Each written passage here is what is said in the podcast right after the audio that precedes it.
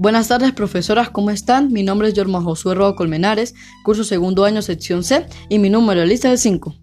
En cuanto al título del cuento que seleccioné para el desarrollo de la actividad, es La mujer mula. En las preguntas literales extraje las siguientes. ¿En dónde trabajaba la mujer? En Caracas. ¿Con qué se cubría la mujer?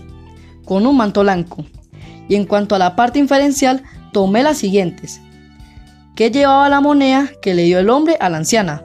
Una maldición. ¿Por qué la joven mujer expulsó a su madre del restaurante? Porque no la quería y era pobre. Muchas gracias.